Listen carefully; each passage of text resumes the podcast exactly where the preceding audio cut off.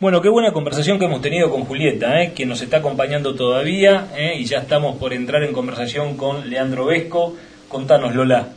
A mí me parecía súper importante dejar los datos de Julieta, tanto para alguna persona que se quiera sumar al programa, como también personas eh, que, quieran tener información sobre lo que es el turismo rural aquí en la zona. O sea, me parece que es un, algo que tenemos, viste esos datos que la gente no se puede perder. Así que Juli, te invito a, que nos des o bien un mail o el, el, medio que vos creas conveniente para que la gente se pueda comunicar con vos. Bien, gracias. Agencia de Extensión Rural INTA Coronel Suárez, en calle Sauce Corto 589 y 431-522 mm, es el fijo de la agencia y mi correo institucional es colonela.julieta.inta.gov.ar donde intentan, sale bien mi apellido, que no es fácil, pero aparece Doble L, ¿no es cierto? Correcto, doble N y doble L final. Perfecto. igualmente esto va a estar, esto va a estar eh, en nuestra página web, eh, donde se suben todos los podcasts y también de alguna manera vamos a tener la posibilidad de em, eh, difundirlo en nuestras en nuestras en nuestros contactos en las redes sociales. Bueno, estamos entonces en comunicación con Leandro Vesco. Hola Leandro, ¿cómo te va? ¿Cómo estás vos? Hola, ¿qué tal? Bueno, un gusto estar con ustedes este, en el espacio ahí de la radio para la gente de Coronel Suárez.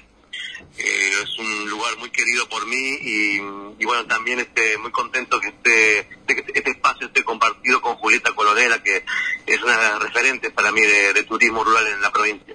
Qué bueno, Leandro, qué bueno. Leandro, una, una primera pregunta como para ir rompiendo el hielo. Vos sos entrerriano, ¿verdad? Sí, claro, yo nací en la ciudad de Paraná, la ciudad costera, sobre la orilla del río Paraná, eh, y durante muchos años eh, acompañé a mi padre, era geólogo él, entonces lo acompañaba siempre a hacer las tareas en el campo, eh, a recorrer los caminos de tierras entrerrianos, húmedos, casi tropicales, ¿no? En algunos momentos y bueno, después hace ya 25 años que estoy acá en la, ciudad de Buenos Aires, la mitad del mes viajando y la otra mitad acá en mi, casa.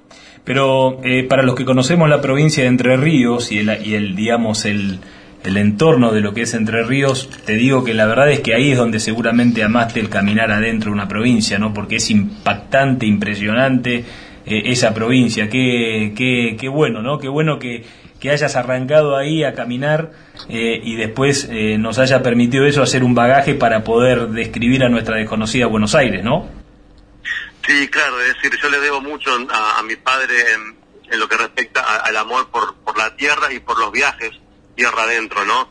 Eh, la provincia de Entre Ríos, como te digo, es una provincia con mucha vida, es una provincia que tiene mucho verde, a donde vos vas es como una especie de, de, desmesura natural, es decir, mucha vegetación, muchos arroyitos, riachos, ríos, es decir, es un lugar de verdad muy muy impactante a nivel natural y también que impacta mucho a, lo visual, ¿no? Porque bueno, son lugares, este, de, como te digo, de mucha actividad vital, ¿no? Y, de mucha ganadería, de mucha agricultura, hay muchos este, parajes también muy lindos, pero bueno, en definitiva después a mí, viste cómo son las cosas, siempre me tiró más el, desierto, la, la pampa, el, el, el, escenario que, que, me pudo dar la provincia de Buenos Aires fue para mí eh, de, de, contención, muy contenedor, porque me gusta mucho, me gustó mucho siempre eh, el, paisaje bonaerense, ¿no? La pampa profunda, eh, este desierto, la llanura, este, y por ahí la cosa más agreste, ¿no? El pastizal,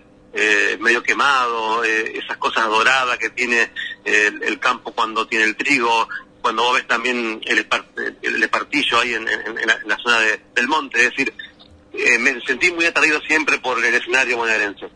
Pensar que para, digamos que, muy, que digamos que del punto de vista de la superficie y la variedad de, paisajes, como vos bien tan, como tan bien vos lo describís, eh, se podría tratar de un país en sí mismo, ¿no?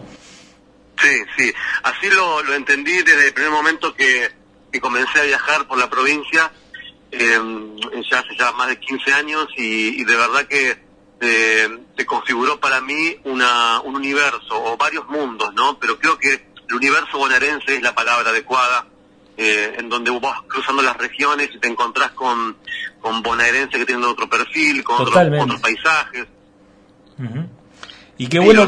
mucho esto, sí. Pero, eh, digamos, claramente cuando recién hablábamos con Julieta y, y, me conversaba y hablamos un poquito de vos, yo le, comentaba a ella que yo no, no te conocía, pero específicamente porque uno está todo el tiempo muy ocupado o, o, muy preocupado por su hacer diario como ingeniero agrónomo, etcétera. Me encuentro con este libro hace más o menos un mes y medio, dos meses en Buenos Aires. De hecho, me compro dos, creo que te lo conocí, te lo comenté, uno para, para regalarle a una, a una amiga eh, y eh, que cumplía años. Y la verdad es que me parece muy, conociéndote ahora y, habiendo leído sobre vos, me parece muy interesante rescatar ese origen de la provincia de Entre Ríos y, cómo una mirada eh, que no necesariamente tiene que ser local es la que mejor puede interpretar una, una provincia como la nuestra, ¿cierto? Me parece que es un punto de importancia. Sí, seguramente. Es decir, yo creo que lo que más eh, lo que más valoro en, este camino que uno ha hecho es el haber hecho aquellos viajes iniciales eh, cuando era eh, una persona muy joven, entre la infancia y la primera juventud, eh, haber hecho esos viajes que a mí me quedaron grabados, en esa parte de, nuestros recuerdos que son imborrables, que ese baúl donde están las cosas ahí muy importantes, bueno, esos viajes fundacionales para mí me permitieron luego tener eh, una mirada diferente cuando ya vine a Buenos Aires y en definitiva después los viajes son uno mismo, es decir, uno va con la sensibilidad, uno va con la mirada y a veces no importa mucho la geografía, tenés que asimilar lo que vas viendo, tenés que entenderlo de alguna manera y tratar de ver también en, cada, en cada paisaje eh, todos los lenguajes que se te van mostrando, es decir, los silencios, la soledad, la gente que te habla, de lo que te habla, cómo te habla, es decir, uno va em, eh, eh, como chupando todo eso, ¿no? En los ojos, la, todos los sentidos abiertos, asimilando es la palabra más adecuada. Uno va asimilando eso entonces y claro que cobra mucha importancia aquellos viajes de, la infancia porque bueno, ahí uno este, traza un poco el destino este, que quiere para su vida, ¿no? Contame, eh, estos rincones que se te van despertando en cada, en cada abrir de puertas de cada puntito geográfico de Buenos Aires que visitas, ¿cómo, cómo, cómo, cómo es tu programa? ¿Cómo vas programando esa acción? ¿Cómo vas programando ese trabajo? ¿Cómo, cómo llegaste a, producir tres libros eh, respecto de esta Buenos Aires desconocida? ¿Cómo, qué, qué, qué meta de trabajo, qué plan de trabajo eh, generaste o creaste? Bueno, la meta que tuve desde el primer momento que comencé el primer tomo de la trilogía fue la primera que tuve cuando comencé a, mi trabajo periodístico. Fue trazar el mapa de la soledad, el mapa del olvido bonaerense. Este, pero olvido no tomado como una carga negativa, sino ese mapa olvidado que ha quedado por fuera ¿no? de, de la modernidad, del progreso. Entonces, ubicar a esos personajes, ubicar esos paisajes y tratar de darle eh, luz, es decir, iluminar a esa gente, iluminar esos paisajes, con la palabra, con, sea con notas o con libros. Para mí es fundamental esta imagen que yo me creé desde el principio, que fue trazar como un atlas de, una, de una Buenos Aires que es desconocida para mucha gente.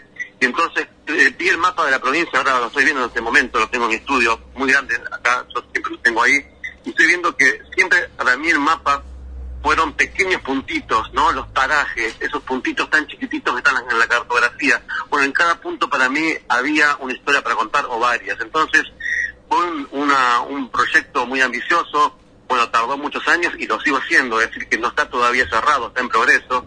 Y en estos 15 primeros años, bueno, eh, estuve alrededor de casi cerca de los 250, 280 pueblos, eh, y cuando digo estuve, significa que estuve algunos días ahí, es decir, que hablé con la gente, no solamente pasé, sino que comí en, la casa de la gente, pude hablar con la gente, pude estar en familia, pude conocer las realidades. Entonces, para mí fue iluminar ese mapa desconocido y tratar de llevarlo a, a, lo que es la parrilla de nota de los grandes medios o a lo que es una editorial importante, es decir, que trascender, eso pequeño que trascendiera.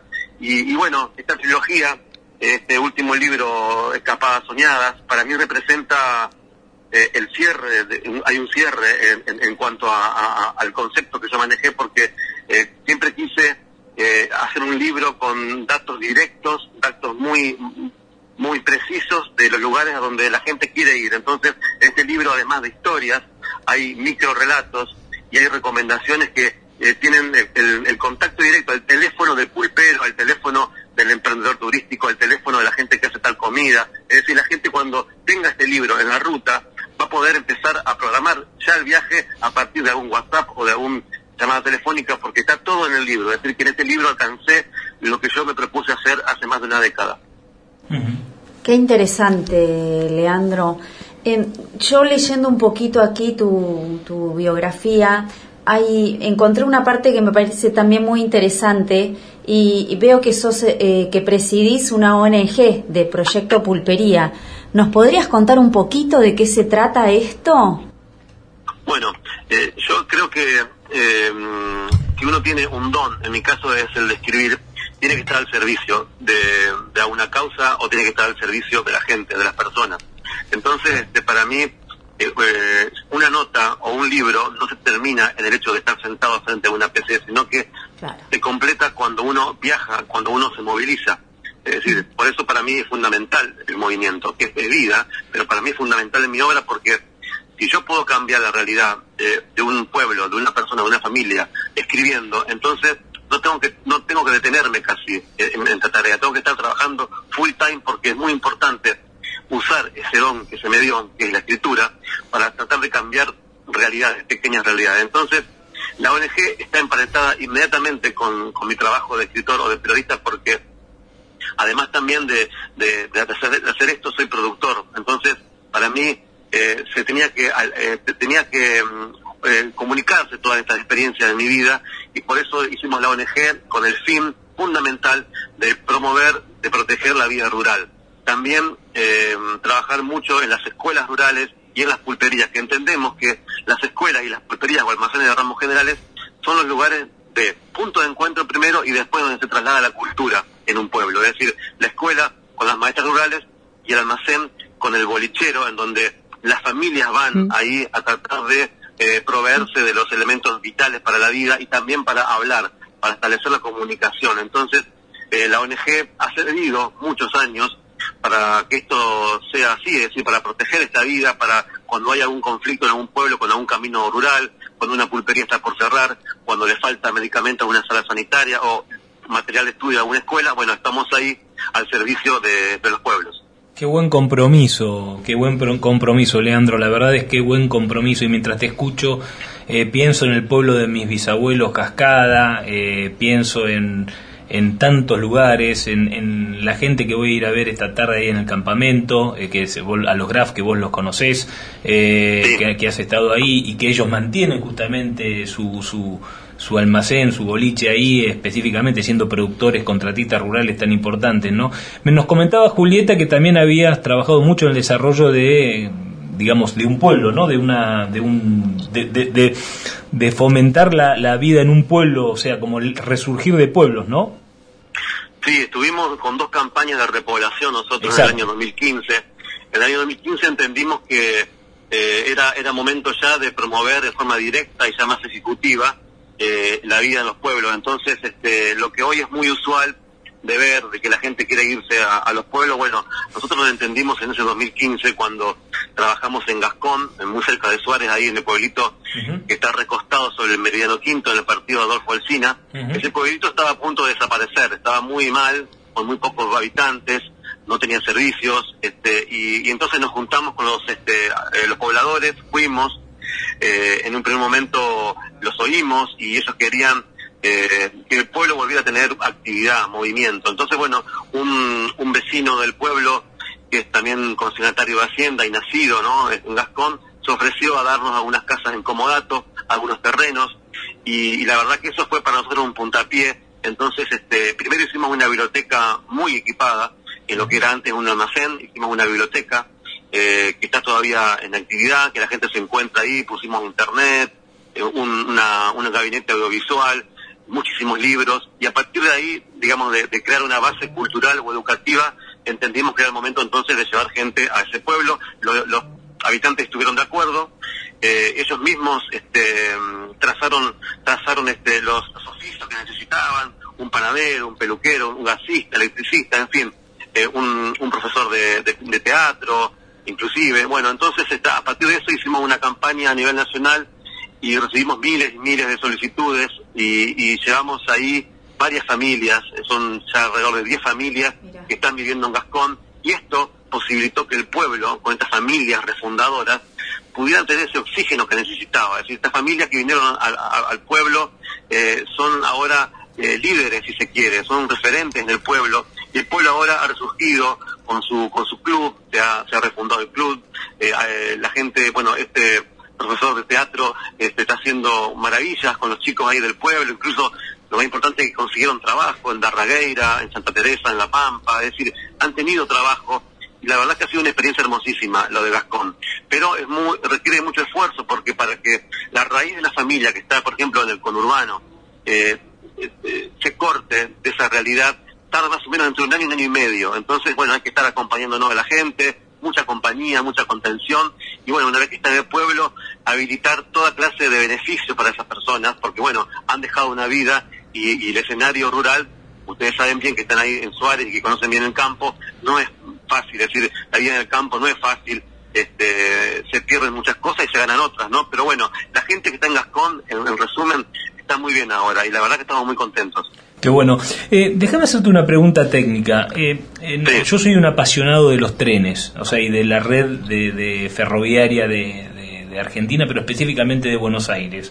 En tu, en tu investigar, en tu escribir, en tu, en tu trabajo, en tu tarea como escritor, ¿qué, qué, qué, ¿Cuál es, digamos, cómo acompaña este desarrollo rural tan importante? Tenemos un, un, un pueblo o un nombre propio de un asentamiento eh, cada 15 kilómetros, ¿cierto? O sea, si uno analiza la red dendrítica de nuestra red ferroviaria, eh, tenemos, y las conexiones entre, entre esta red, tenemos cada 15 kilómetros tenés un nombre propio de un asentamiento, lo que te hace una, yo me pongo a pensar mientras te escucho la cantidad de nombres que se me ocurren, eh, montones, que seguramente son imposibles de, resumir todos.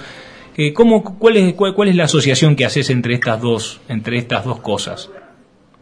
Bueno, eh, la asociación siempre, eh, para mí, la, es, única.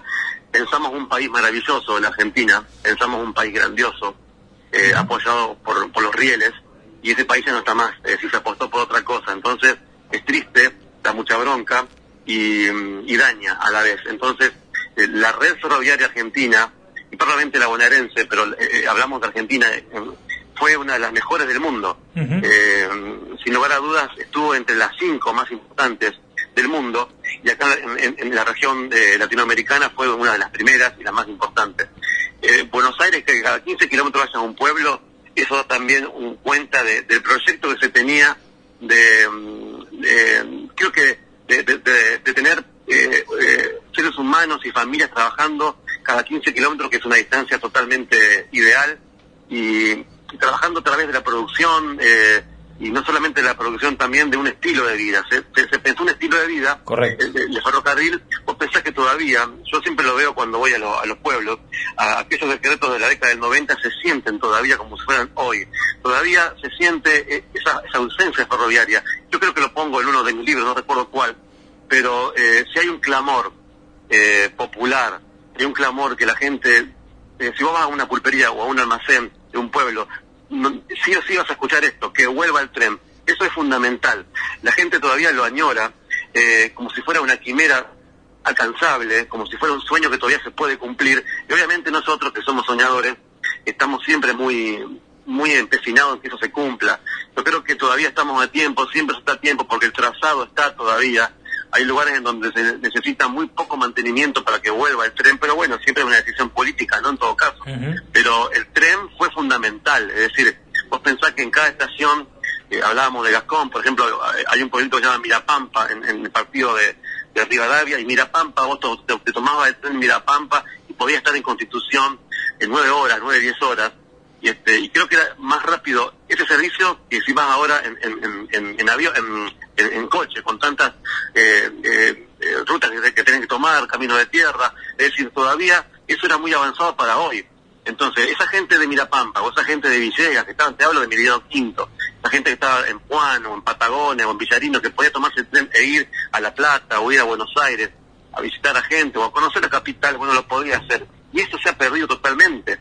Es decir, eh, y ahora por los costos lo que sale eh, tomarte un, colectivo un micro de distancia que son solamente costos este, para personas que tienen dinero. Y, la verdad que ya se ha cortado ahí un, un, tejido social cultural y económico con la con la con la muerte del tren no y cómo podemos hacer nosotros como personas como ciudadanos como personas de nosotros somos migrantes internos de alguna manera eh, eh venimos de, de, de zonas eh, del conurbano bonaerense a vivir aquí en una ciudad como Coronel Suárez tan digamos tan receptiva tan y, y, de repente cómo podemos hacer cómo se puede incentivar eh, ese, ese, esa desconcentración que capaz que va a acelerar un poco este tiempo de pandemia, pero fundamentalmente también al, al hacer de estos pueblos, ¿no? ¿Cómo, ¿Qué se puede hacer aparte de tu trabajo eh, mostrando todo esto, hablando de todo esto, con una fundación que está en alerta permanente, como una serie, un compromiso de, de, lo que vos haces respecto a una forma de devolver lo que vos haces, ¿no? ¿Cómo, ¿Cómo se puede hacer? ¿Cómo una persona, cómo las personas que quieren hacer algo por esta sociedad pueden involucrarse en este proyecto? Bueno, yo creo que eh, nosotros eh, hemos mostrado un camino. Nosotros no solamente como ONG, también hay una ONG muy importante en, Santa Fe, eh, trabajando también sobre lo mismo, y hay personas que también están haciendo un gran trabajo. Pero en, lo que respecta al proyecto de pulpería mostramos un camino. Eh, ese camino era el de la, la repoblación hemos conseguido de esos pueblos, como te digo, en, Faro, con el Orrego o Gascón, eh, auxilio impositivo, es decir, que la gente que va a vivir no, no, no pague impuestos por un tiempo, que se la auxilie, que se la contenga. Yo creo que a partir de ese momento nosotros después a lo largo de todas las gestiones que tuvieron, hemos este, insistido en, un proyecto de refundación en los distintos gobiernos y esta carpeta obviamente sigue durmiendo en algún cajón. Eh, yo creo que eh, nosotros tenemos que insistir como sociedad, ¿no? Para que esto, que haya, un, que haya un verdadero programa de repoblación, porque no es tan difícil, es decir, la gente que se quiere ir a vivir a un pueblo, eh, necesita, por ejemplo, un dinero para la mudanza, necesita un pequeño crédito, a, tasa muy baja y sea muy flexible y que solamente permita el, movilizarse, porque después la gente que va a un pueblo tiene de verdad muchos proyectos. Nosotros como ONG, cuando hacemos campaña de repoblación, eh, somos bastante determinantes en esto, porque no queremos jugar con la ilusión.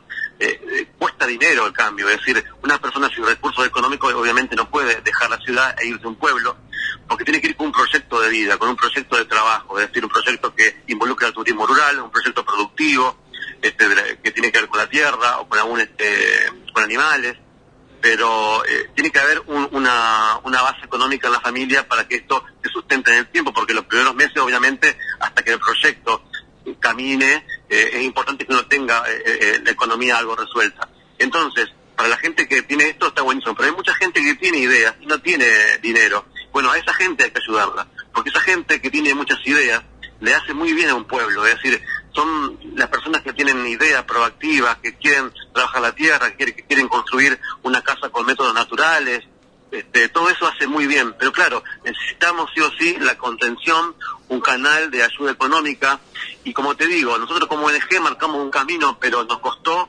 eh, mucha vida hacer esto, es decir, nos costó mucho esfuerzo, y las, las carpetas están en todas las gestiones este, eh, que han gobernado el país, incluso en esta, y, bueno, es cuestión de a veces de, de, saber leer, de saber leer o, tener prioridades, ¿no? Ojalá que, que, los gobiernos se, se, enteren, lo comprendan, de que es, importante que, que, el país se descentralice, porque de verdad que hace bien.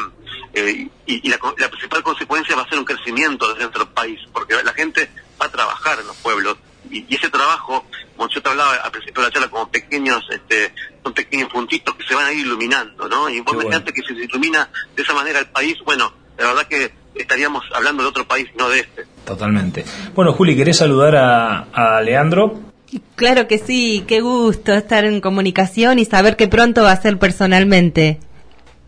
Hola, ¿qué tal Julieta? Bueno, sí, con Julieta nos conocemos hace muchos años y gracias a ella eh, todos los, em, los capítulos de Coronel Suárez están en mis libros. Es decir, ella me ha ayudado siempre a, hacer ese puente entre el emprendedor, entre la historia, eh, y, todos mis tres libros tienen capítulos dedicados a Suárez por Julieta Coronel. Así que yo le agradezco muchísimo a ella, porque yo sé que ella es muy humilde y tímida, pero hace un trabajo de una gigante. Es, eh, ha movido montañas ella ahí en Suárez y esas montañas que ha movido, bueno, tienen consecuencias en toda la provincia.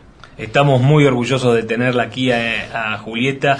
Ella es la responsable de esta entrevista y la verdad es que eh, es como decir, como decíamos, ¿no? O sea, realmente qué bueno que es que la vida te vaya juntando con gente que, que, que, te va, que va juntando lo que nosotros llamamos en este programa que son las puntas del hacer, ¿no?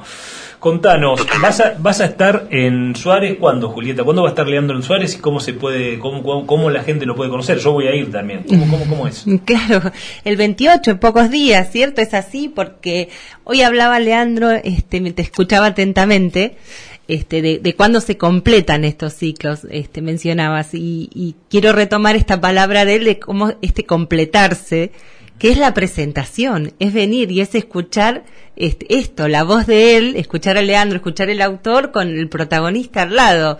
Y es como que es, es el círculo que se cierra perfectamente este, y se genera, bueno, un, una magia en en, ese momento, en, ese, en esa presentación que es inigualable. Así que el 28 entiendo que en la casa del fundador a las 20 horas vamos a poder verte, Leandro. Sí, em, ya el jueves comenzamos esta gira, la etapa de la gira que va a terminar en junio del 2021, pero la primera etapa va por el sudoeste porque ahí está el corazón de, este último libro. Y, y sí, el jueves 28 a las 20 horas en la casa del fundador, en la colonia Santa María, vamos a estar por cuestiones de protocolo hay cupos limitados, así que hay que llamar al 421 048 421 048 en la subdirección de turismo y ahí poner su nombre, el apellido, la gente que va.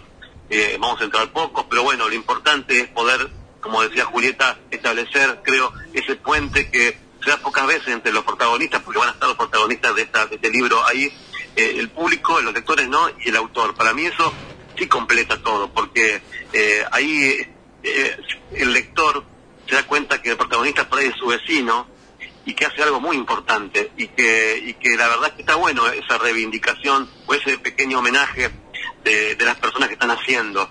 Y, el hacer es tan importante, hablabas vos recién de esto, y, y, poca gente hace a veces, ¿no? Entonces es muy importante resaltar eso, y la gente que hace, que trabaja para que haya turismo en, en, el distrito, para que la gente visite, para que haya trabajo genuino. Para mí eso es muy importante y bueno, va a ser un momento también muy, muy lindo y también la posibilidad de probar eh, la típica gastronomía alemana ¿no? en la casa del fundador.